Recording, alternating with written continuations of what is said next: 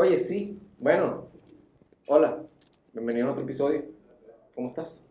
Mira, me siento burdo mal. Tienes altas posibilidades ahorita de contagiarte de Sí, algo. bueno, no me mires. Altas No posibilidades, mires. altas. No me mires cuando Yo tengo aquí mi gracias. tapaboca y todo. Te lo puedes Ah. poner. Tengo aquí mi tapaboca. Este, Pero no me lo voy a poner porque entonces después se escucha feo y, y me voy a sí, ver todo raro. que me yo. ¿Qué más? ¿Cómo están los, los muchachos americanos? Bien, ¿Cómo, ¿Qué- cómo dijo? legales. legales. Me confundí, tuve un problema del audio, escuché mal entonces. Es el lag. El Eh, lag, coño. este. Es el lag. Coño, Sí, mi yo pana, bastante bien, pero medio triste porque aquí está lloviendo que jode, weón, que ladilla. Te pone triste la lluvia. Te pone triste la lluvia. Sí, me quiero acurrucar a- al lado de una mujer, pero pero por eso es que ¿Sabes me pone de triste a ella. mí, marico? Me pone- a mí me pone triste tenerte tan lejos, marico. Verte tan lejos. Sí, marico. O sea, eso sí me, eso sí me provoca llorar, mano. ¿Sabes qué me pone triste a mí? Que hace 114 años. hace 114 años murieron 129 mujeres. Hoy es día, el día que estamos grabando esto es el Día de la Mujer, en el que conmemoramos a, a esas flores que... No, no me voy a ir para allá, tranquilo. No, pero No, Pe- de- pero de evitando verdad, la de- rochela. Conmemoramos esa lucha por, por la igualdad y, y de verdad, feliz Día de la Mujer a todas las mujeres el día de hoy, pero cuando hoy se publica no es el Día de la Mujer, pero feliz Día de la Mujer y hoy vamos a hablar de las mujeres. Hoy vamos a hablar de algo que necesita mejorar.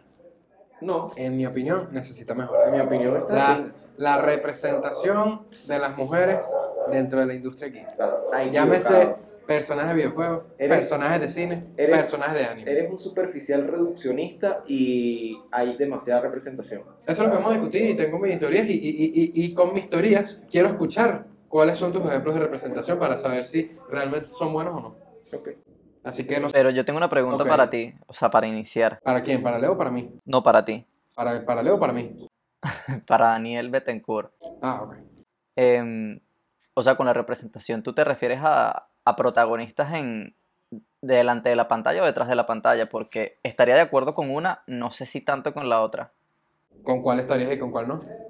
Eh, sí pienso que tienen bastante representación en la pantalla, o sea, las actrices, eh, incluso con sus contratos, normalmente están a la par de sus homólogos eh, masculinos, pero sí estoy de acuerdo que detrás de la pantalla hay como que un desnivel. No sé si es por tema de que han sido, eh, no han podido abordar eh, sus ideas o, o llevarlas a cabo ellas mismas, o si es un tema de, de que quizás no les interese tanto, de verdad lo desconozco, así que podremos eh, teorizar al respecto.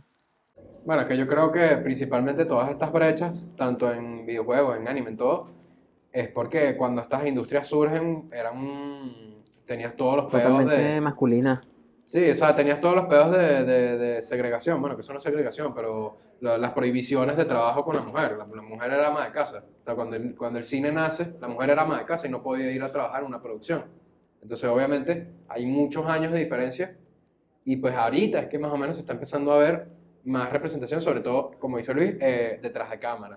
Ahí eh, están empezando a surgir directoras aclamadas, productoras, directoras de arte, etcétera, etcétera. Pero tú estás viéndome con una cara de que No, estoy no, completamente no, no, no. equivocado, No, errado. para Bueno, ¿con, para con- qué apartado Estoy quieren empezar? Este, no, no sé, no sé. Estás está, está seleccionando palabras muy, muy pendejas con respecto al tema, que son correctas, ¿Cuáles son pero las palabras pendejas que inter- estoy utilizando? interpretarse como que, no sé, dijiste ahorita, últimamente se ha, ha ido cambiando, pero eso ya tiene mucho tiempo cambiando. No lo sé, no eso lo tiene sé. mucho tiempo cambiando. Pero no, Hace- hace- estoy, a- estoy de a- acuerdo, hace- hace estoy de seis- acuerdo, hace seis estoy de años- acuerdo. Hace Estoy seis, de hace, se- hace seis años hubo toda una protesta en los Oscars porque no había casi representación femenina. Bueno, y también hace unos pocos años hubo porque no había casi representación de negros, pero Bueno, pero es que es más o menos el mismo tema de la diversidad, ¿no? totalmente, pero es que ese, ese tema para mí es un poco escabroso porque estoy consciente de la realidad que representa, pero tampoco qué? quiero ¿Lugares caer en- comunes? Bueno, el punto es que ciertamente Ah, estás estoy, cagado, de acuerdo, estoy de cagado. acuerdo, estoy de acuerdo, no, no estoy, yo no estoy cagado, tú estás cagado. No, yo no estoy cagado, Estás yo estoy cagadísimo. completamente tienes frontal. todo el día Tú eres el diciendo que está ahí estás diciendo, cagado. no, no quiero decir esto. No, tienes todo el día diciendo estoy cagado, miedo, no estoy cagado, estoy cagado, estoy cagado. este tema, las feministas, estoy cagado, estoy, yo no sé, hermano, porque tú estás cagado, el que está seguro de su idea, mira, yo te digo, coño, es que tengo mucho chiste chimbo, pero hoy Está bien, de la marico. mujer, Bueno. de la mujer me Pero me diste lo- chiste me lo quedo. chivo, No, no, ¿cuál es no. tu miedo? No, no, yo no tengo miedo. Este, ahora, no hay representación casi como directoras y eso to- estoy totalmente de acuerdo. En la industria, eh, bueno, siempre está la mano de la mujer metida, me parece a mí. Ahora, en- de protagonistas, en el mundo geek, demasiados. Ok, pero el tema aquí es que son buenos protagonistas o son protagonistas que caen dentro de los estereotipos. protagonistas.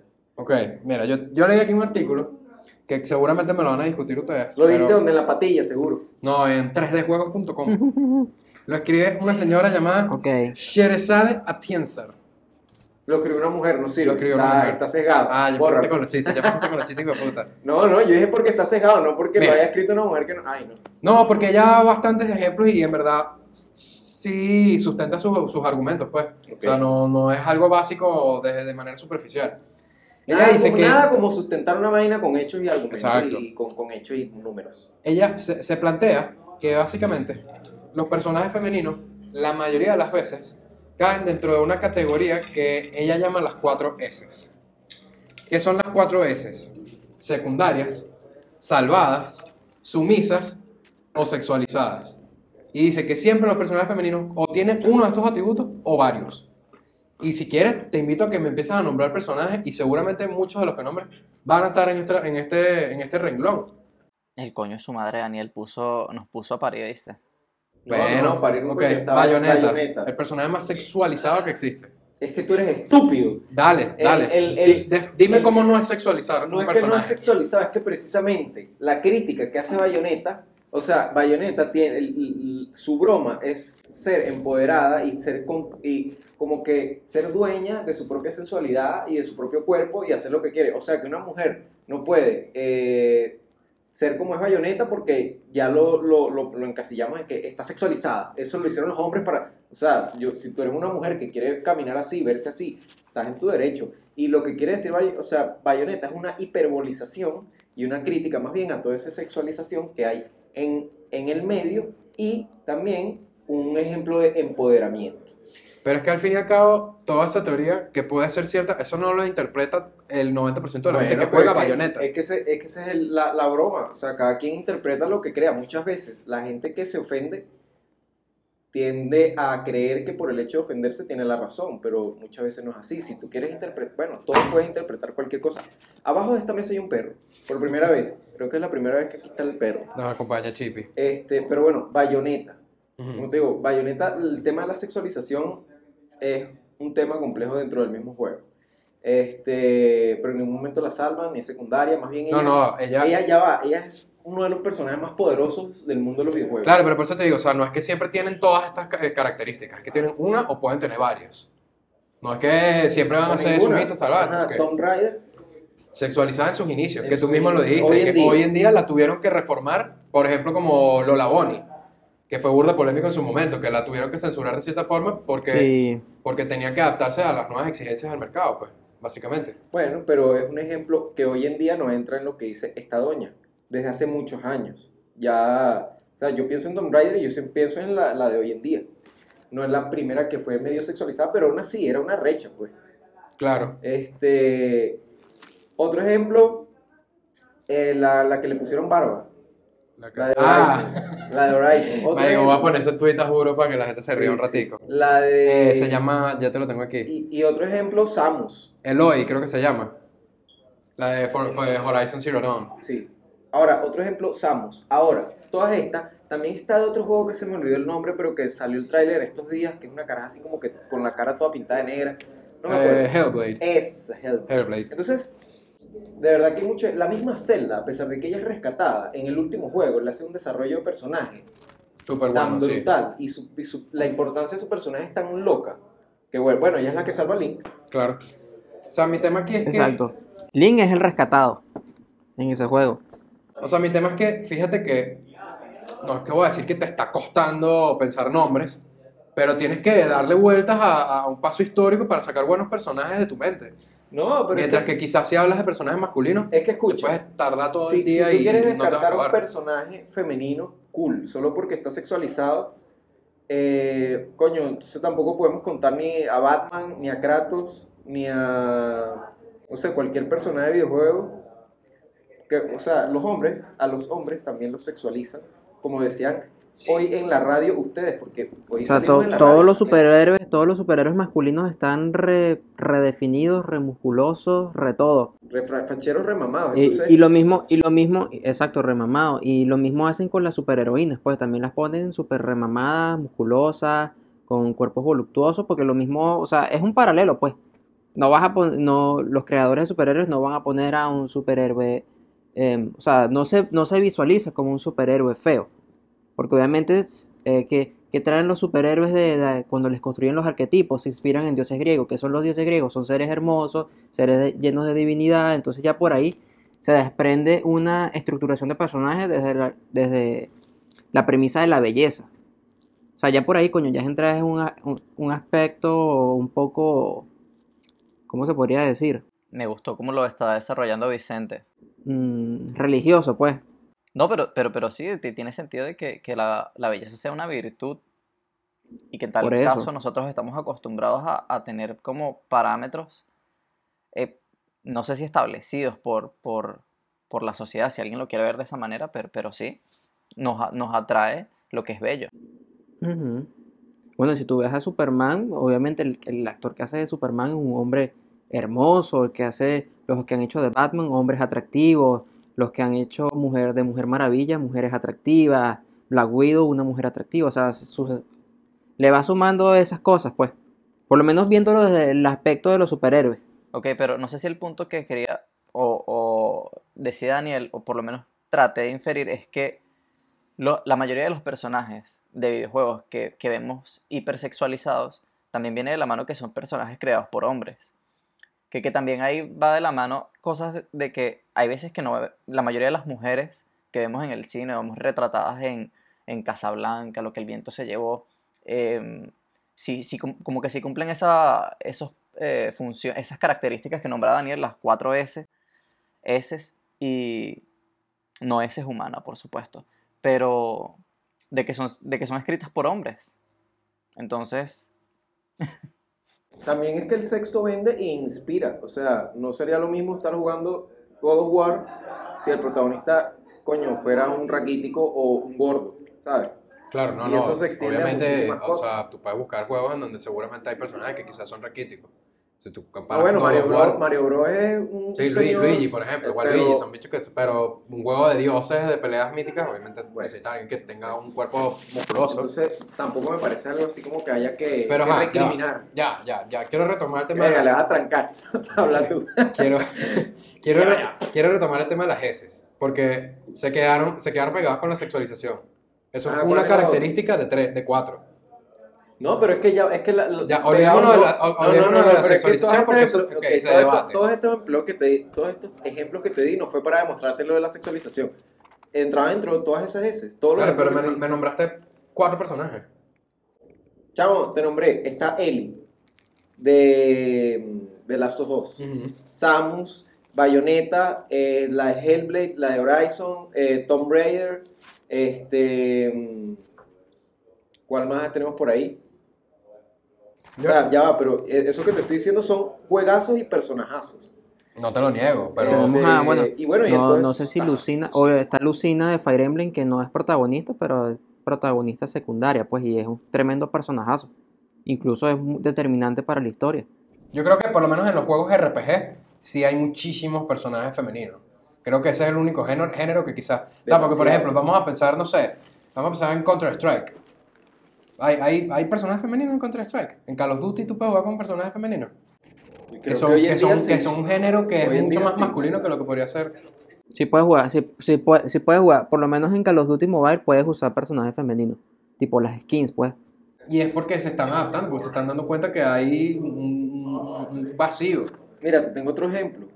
Eh, juegos de pelea como Street Fighter y Mortal Kombat también siempre tienen mujeres que meten coñazos. Yo, ok, lo, lo hacen, pero si me dices que no están sexualizados los Ah, personajes de bueno, y Mortal los Kombat, hombres no están sexualizados. Marico, o sea, tú ves a Scorpion y tiene su armadura, tiene sus nudillos, tiene su Pero vaina y también, estas bichas están en bikini, marico. Bueno, en un juego de coñazo que se supone tam- que tienes que estar protegido y preparado para el combate. O sea, no puedes justificar, no, no me lo puedes Chamo, justificar ya de va, ninguna hay un forma. personaje también sin franela, o sea, pero no, te entiendo, yo entiendo lo que estás diciendo, pero, Pero Sí, es que hay, tema- hay una, hay, un- hay una brecha ahí bastante amplia. Por lo menos hay un personaje de, de Street, de, de Street Fighter que es la muchachita esta que se llama Chan-Li, que al principio era hiper mega sexualizada, la tipa que sí, en escote y minifalda, y metía patadas voladoras, o sea. Pero hoy en día ya creo que la, la remodificaron y obviamente la ropa sigue estando, ella sigue estando voluptuosa, pero la ropa sí la cubre completa, pues. Pero, Porque era pero y como ni que siquiera está era- la misma heavy, cantidad pues. de hombres y mujeres en, en el juego. Siempre hay como 40 personajes masculinos, 3 femeninos. También. Por ejemplo, incluso piensa en juegos de Nintendo y por ejemplo Super Smash. Yo creo que el 30% Exacto. de los personajes sí, quizás son femeninos y de resto es puro hombre. ¿tú sabes cuál es el personaje Ivy de Soul Calibur? Sí jugué full Soul Calibur, pero no, yo, yo nunca soy de los que recuerda los nombres de, de, de los personajes en esos juegos. Esta imagen la voy a tener que poner hasta censurada en el capítulo, porque si no nos van a cancelar.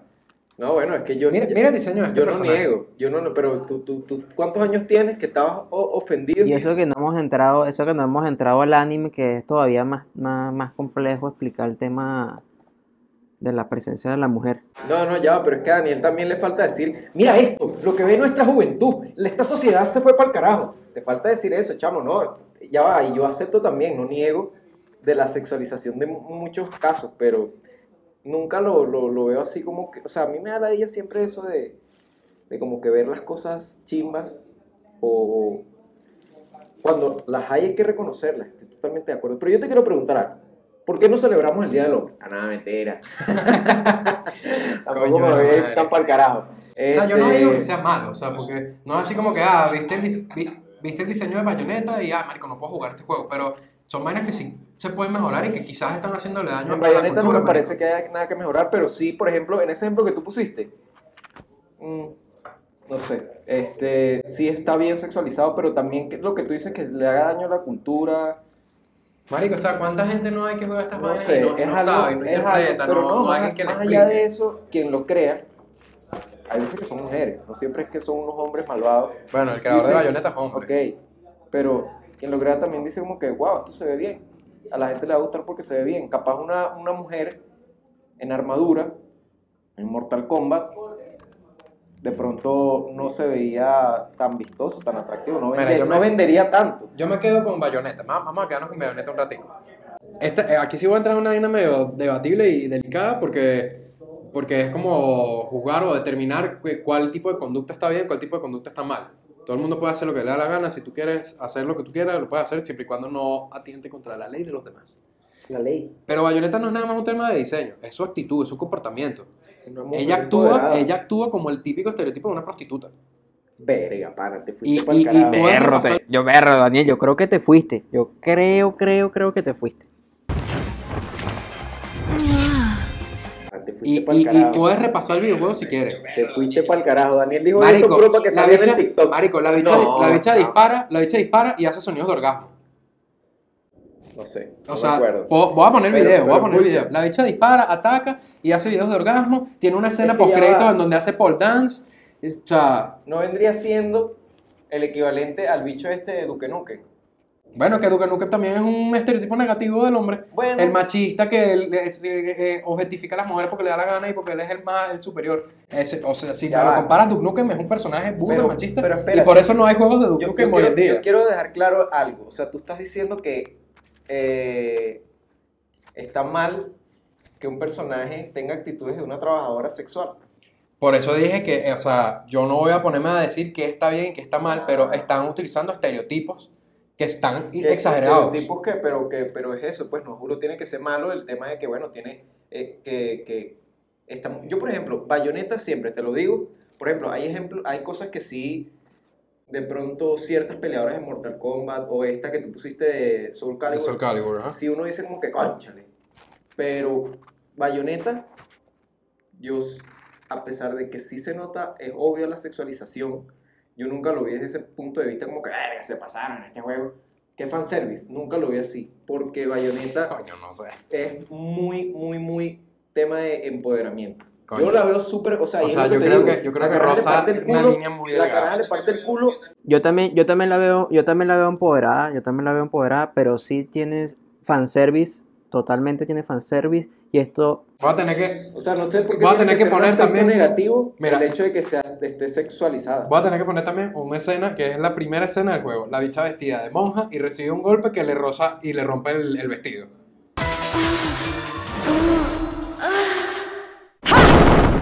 Ok. Si eso tiene algo que ver con empoderamiento y vaina, Bueno, eso ya es también vainas de, de, de artístico videojuego. es pues. fanservice. Obviamente es fanservice, es fanservice, sí, es fan. Yo digo que, yo digo que ese, ese personaje está empoderado por su actitud, por ser independiente, por no importarle lo que pasa a su alrededor, porque ella quiere resolver sus problemas y le vale madre lo que los demás, no le importa que venga un tipo ahí con unos poderes místicos, ella le dice, ¿qué te crees tú, idiota?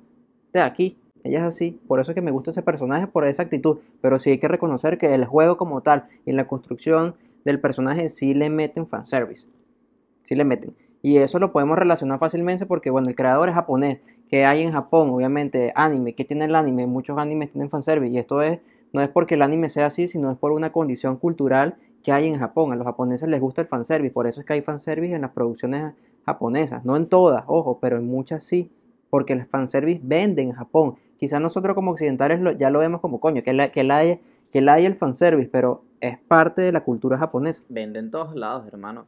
O sea, vende también aquí, pero obviamente quizás no- nosotros, nosotros cuatro nos hemos llegado a cuestionar como, coño, que le haya el fanservice en esa parte o que le haya el fanservice en esta historia porque no, no es necesario, no, No es aporta, no pertinente aporta o nada. no combina, no aporta, exacto, no, no, o, o el, o el tópico de la historia, no, el fanservice no combina. Por ejemplo, Code Geass es rolo de historia, rolo de historia y a veces meten un fanservice ahí todo loco que uno dice, mano, ¿qué es lo que vale? Sí, sí, que, que, que completamente. Se están, se- se están masacrando unos soldados ahí y de repente ponen un frente una loca ahí en sostén. Como, what the fuck. Bueno, es parte de la cultura. Eh, de, de cruzar como el charco hacia el anime y hacia los videojuegos, que, que es como que lo que estamos hablando, no, no quiero dejar eh, de lado para mencionarlas. Em, las mujeres que han sido creadoras, eh, tanto en la pantalla chica como en la pantalla grande, o- obviamente ustedes también tienen las suyas, sus favoritas, yo las anoté, No, hay que mencionarlas, hay que mencionarlas. Que creo que es lo más importante del episodio. Hablar de las mujeres que han creado cosas importantes. Yo em, creo que solamente existe una mujer que ha ganado el Oscar a mejor directora, ¿no? O sea, yo tengo aquí que es Catherine Bigelow, pero hasta ahora más nadie ha ganado la estatuilla. La, La, de, la del año pasado, el ¿no? año Con- pasado no ganó el Oscar. La del año pasado con el- la película que es como un documental, se me olvidó el nombre. Chloe Zhao con Nomadland. ah, con Nomadland. No, no, ah, Nomadland. Ah, no, la, la directora de Nomadland. Exacto. Que fue la que dirigió Eternals. De Eternals. Eh, bueno, em, la tuve anotada ella, Catherine Bigelow, que ella dirigió eh, The Hurt Locker, que fue la película que ganó en el 2009 a Avatar. Tengo a dos directoras de, de cine de terror, que es Jennifer Kent con The Babadook y Julia, este es francés, voy a tratar de mi mejor francés, Ducreneux con Raw. ¿Sabes la película esta, la que es literalmente un coming of age? ¿Saben que el coming of age es como que eh, el adolescente... como que descubriendo e- esa etapa entre eres adolescente y vas hacia la adultez. Y siempre la pueden representar con drogas, alcohol, música, o sea, como esa transición. Bueno, esta la hizo como que full rara, de, de que había como que una iniciación y había un pedo también como que congénito con la familia, que ellos comían carne humana. Ah, yo, yo no sabía que esa había sido dirigida por una, por una mujer. Sí, la- ella sacó una película el año pasado y dicen que es aún más fuerte, pero no la he conseguido en ninguna plataforma streaming. Y aquí en Estados Unidos no, creo que no llegó a ningún cine así como, ah, una cadena, sino vainas peculiares. Y tú, y tú, tú también hablas mucho de, de Sofía Coppola. Ah, ese, ese es que sí, una de, de mis favoritas, pero no ha sacado como... em, o sea, yo me quedé como que con sus primeras películas, que sí, de Blind Ring, eh, Las Vírgenes Suicidas, que fue su, su ópera prima, pero después le, le perdí el rastro. Bueno, y mi película favorita ella que es Perdidos en Tokio, o Lost in Translation, que fue la traducción más acertada. Ella también tiene El Seductor. esa fue su última película Esa, del esa no la he 2017. visto. Esa es burda de buena y es un chin turbia. Porque son como que unas mujeres que se enamoran de un hombre, todas se enamoran del, del mismo hombre. Sí, Y el sí, tipo. Pero sé que es un remake. Sí, es un remake, es un remake. Es un remake. Es buena, es buena. Yo, yo, yo la vi y tiene un elencazo. Vicente, ¿cómo se llama la película chilena que compitió con Roma en los Oscars. La película chilena. Eh, una mujer fantástica. Es- esa, ¿Esa no la dirige una mujer también? Esa no compitió con, con Roma. Esa fue del año No pasado compitió a con Roma. porque e- e- esa ganó también. Una mujer fantástica ganó el Oscar. Esa gana el Oscar a Mejor Película Extranjera. No, aquí que no, que fue, fue dirigida por Sebastián Lelio. Mosca, que Jane Champion puede ganar el Oscar este año por, por El Poder del Perro, ¿no? Sí, sí pues. O sea, creo, creo que es la candidata clara. Quiero hacer capítulo de los Oscars porque mira, les diré que West Side Story para mí pinta como favorita. La dirige una mujer. No, la dirige Steven Spielberg. Entonces no la menciones en este capítulo porque hoy es el Día de la Mujer. Daniel, estaba viendo West Side Story y me estaba gustando, pero había momentos en que me fastidiaba. La verdad. Hubo como dos momentos Que musicales. tú no eres de, tú no eres de musicales. No, yo me los, yo me los disfruto, pero hubo como, do- hubo como dos escenas de musicales que coño, me- la parte de los, de los bichos cuando están en la policía, esa parte ni le paré. Mira, sí, espero que a mí me parece una de las mejores canciones. Bueno, yo sé que esto como que no se menciona tanto, tanto, pero aquí tengo como que busqué cuáles eran las series creadas por mujeres porque a mí me sabe a culo los creadores de series. ¿Sabes? Tipo, uno siempre ve como que quién dirigió el episodio, pero le sabe a culo quién la creó. O sea, coño, yo sí tengo un ejemplo ahí de creador que también fue guionista por muchos años, que es Marta Kaufman, que es la creadora de Friends. Bueno, no sería el mundo. Pero fu- fue la creadora. Sí, o sea, ella, ella, ella, ella fue creadora junto a dos, pers- dos hombres más, pero ella siempre fue del equipo original y del equipo de guionistas. Coño, ese sí no lo sabía. Yo tengo aquí a Genji Cohen, que es la creadora de Orange is the New Black y, y Glow. Glow es tremenda serie, está en Netflix también, pero no la vean. ¿Algo más que quieran aportar entonces dentro de esta enorme discusión sobre si la mujer está bien Coño, representada? eh, no? yo les recomiendo, y siempre se los he recomendado, no, no sé si alguno la ha visto acá, no sé si Leo, porque nunca se lo he preguntado a él. Mad Men. La vi completica cuando La tengo, estaba en Netflix. la tengo en mi lista. Buenísima. Vi nada más un capítulo. La vi toda cuando estaba en Netflix, sí.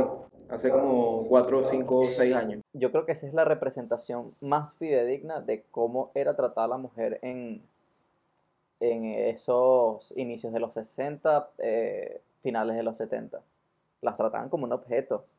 No, final- finales, de los, finales de los 50, inicios de los 60. No, no, no, era inicio de los 60 porque, porque eh, to- toda la trama se, se desenvuelve que si en Castro cuando asume el control de Cuba, cuando los Beatles llegan a América, cuando matan a Kennedy. Pero lo que quiero decir es que de verdad, incluso hay gente que quiere cancelar los episodios por cómo tratan a las mujeres. Pero qué estupidez han dicho como, claro, y es estúpido porque así eran antes.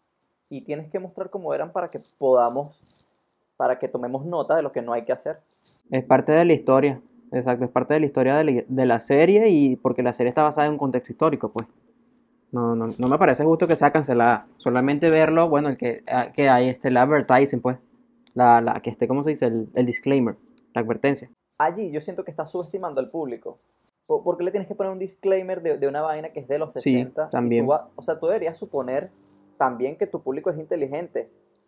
Y el público también debería investigar. O sea, es como, es como, bueno, sí, además ya eso es para mayores de edad, también eso es para mayores de edad, pues. O sea, el que ve algo lo ve bajo su, bajo su propio, bajo su propio consentimiento, pues. Nadie está obligado a verlo.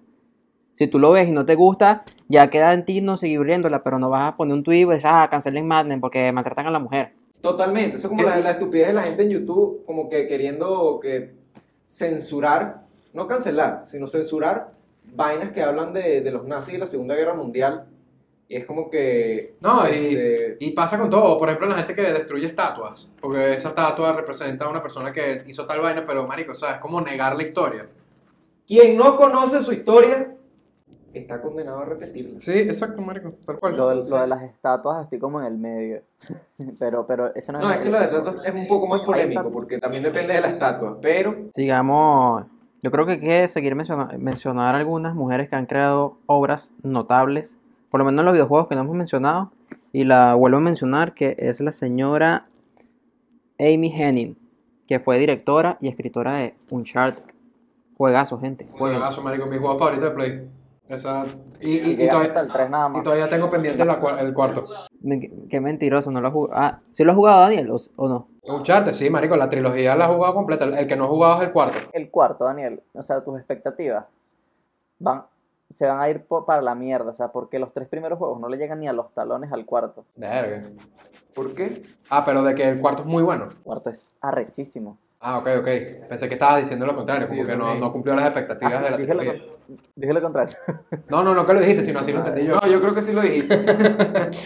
Eh, yo, yo también estaba leyendo que, bueno, aquí mencionando los videojuegos como lo estaba diciendo Vicente, o sea, hay una franquicia, bueno, o una desarrolladora que yo amo que es Valve y está Kim Swift, que es una como que de, de las creadoras, eh, de las que lideró el proyecto de, de Portal. Yo sé que Daniel ha jugado Portal, pero no, no sé si lo terminó. Sí, fue una de las, de las creadoras ahí de Portal. Yo ta- también lo leí cuando pasaron ese artículo. Lo- En verdad hay demasiadas mujeres metidas en la industria. Yo, yo te recomiendo que juegues Portal, Vicente, porque ese juego te hace sentir que eres inteligente cuando realmente nada más hay una forma de pasarlo. No, ese juego es bien complicado, marico. No, yo es- nunca lo he completado. Más allá de que Sí, ese juego está, ese juego está No, en no, top de los juegos más difíciles de la historia. Que No es que, top no es 3. que sea difícil, pero, o sea, tú, tú pensarías cuando te metes en una habitación en Portal que hay como 800 soluciones al problema y nada más hay uno. Eso es lo, lo curioso. O sea, tú no puedes pasar el nivel que no sea haciéndolo con unos parámetros fijos que, que, que desarrollaron la, la gente de Valve. Mira, no sé, tendría que ver videos de speedrunners de, de Portal, porque estoy seguro que alguna otra vaina harán que, que que cuando un juego es tan, tan, tan de puzzles. me da ladilla, me da Ya, caligüe. caligüe los Pero, este, por cierto, que haya tanta- tan pocas mujeres en la industria que más bien A hay mí a veces me, da- a mí a veces me dan fastidio. No, no, es que. Ah, yo- es, uno, es uno de los venenos que yo más amo. No, a mí o también sea, me gusta, pero tienes que, tienes que empezar jugando con el mood de, de esa vaina, pues. Sí, no, es que. ah, eh, Y hacerlo, y hacerlo continuo, no dejar el juego y después retomarlo porque Exacto. es muy- también, muy también. sí, A a todo el me gusta- narrativo A mí y- me gusta, por ejemplo, en Zelda. Escuchen, eh, eh, est- esto lo quiero re- redireccionar a las mujeres. Ustedes saben que ah, hace poco puse a mi hermana a jugar eh, Residente Malvado. Ya, espérate, Luis, un momento, un momento, Luis, un momento, Luis. Residente Malvado, otro ejemplo de eh, personaje femenino rechísimo, que incluso la protagonista de las 200 películas malas es mujer.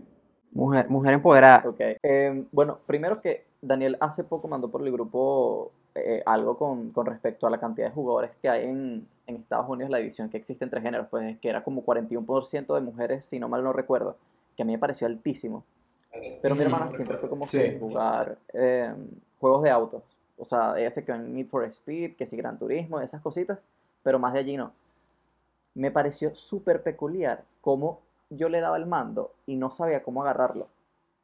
O sea, como que tenía el control del PlayStation y no, y no podía. O sea, como que se le, le hacía demasiado complicado con los joysticks y todo lo demás. Y es la pregunta que, Claro, o que sea, la pregunta que quiero hacer, y, y bueno, eso también lo podemos explorar como que hacia el lado femenino. Eh, ¿Con qué juego uno inicia a alguien que nunca ha jugado? Porque si es complicadísimo agarrar un control, lo que pasa es que ya uno está súper acostumbrado. Dejo esta pregunta también a los, a los que nos están viendo, déjenlo en los comentarios. Pero, por ejemplo, Switch, yo creo que con la modalidad que puedes jugar con un controlcito nada más, eso es un buen inicio, ¿no? Tienes el, el 50% del- de los controles. Y puedes ir empezando por ahí. Quizás juegos de Wii que, que son muy basados en, el- en apuntar y no apretar botones. O sea, como que para que se vaya familiarizando uno con, con todas esas mecánicas, ¿no? Porque es complicado. Sí, es full complicado, de verdad. Yo quiero, yo quiero ir rapidito a, a otra, un segundito para ir cerrando ya, retomar el tema del cine y, y bueno, todas estas historias, estas narrativas que se cuentan, por ejemplo, estilo Mad Men, que coño, obviamente, o sea, cuando tú, tú pides cancelar esa vaina es estúpido porque la serie está hecha para que tú sientas que está mal lo que ellos hacen. Para que tú empatices con la mujer y tú digas, marico, este comportamiento no es bueno, porque obviamente en muchas ocasiones lo pueden exagerar, lo pueden dramatizar, y que tú digas, no, es lo que dijiste antes, el que, el que niega su historia la va a repetir. Y pues yo creo que pues este tipo de historias, a pesar de que puedan ser controversiales, sí aportan muchísimo, marico. Demasiado. Es que el fin de la vaina no es. Ah, los hombres, las mujeres, ajá. Exacto. Es simplemente como que concientizar. Exacto. Tampoco es que la serie es ah, una super concientización, pero Donald Draper es el peor tipo de la historia y la mejor protagonista es, eh, es Elizabeth Olsen. Peggy, Peggy Olsen. Es la mejor, de verdad. Bueno, este, yo creo que ya estamos listos por acá. Los invito a que dejen en los comentarios entonces Sí, qué juego le recomendarían a alguien que nunca ha jugado nunca en su vida.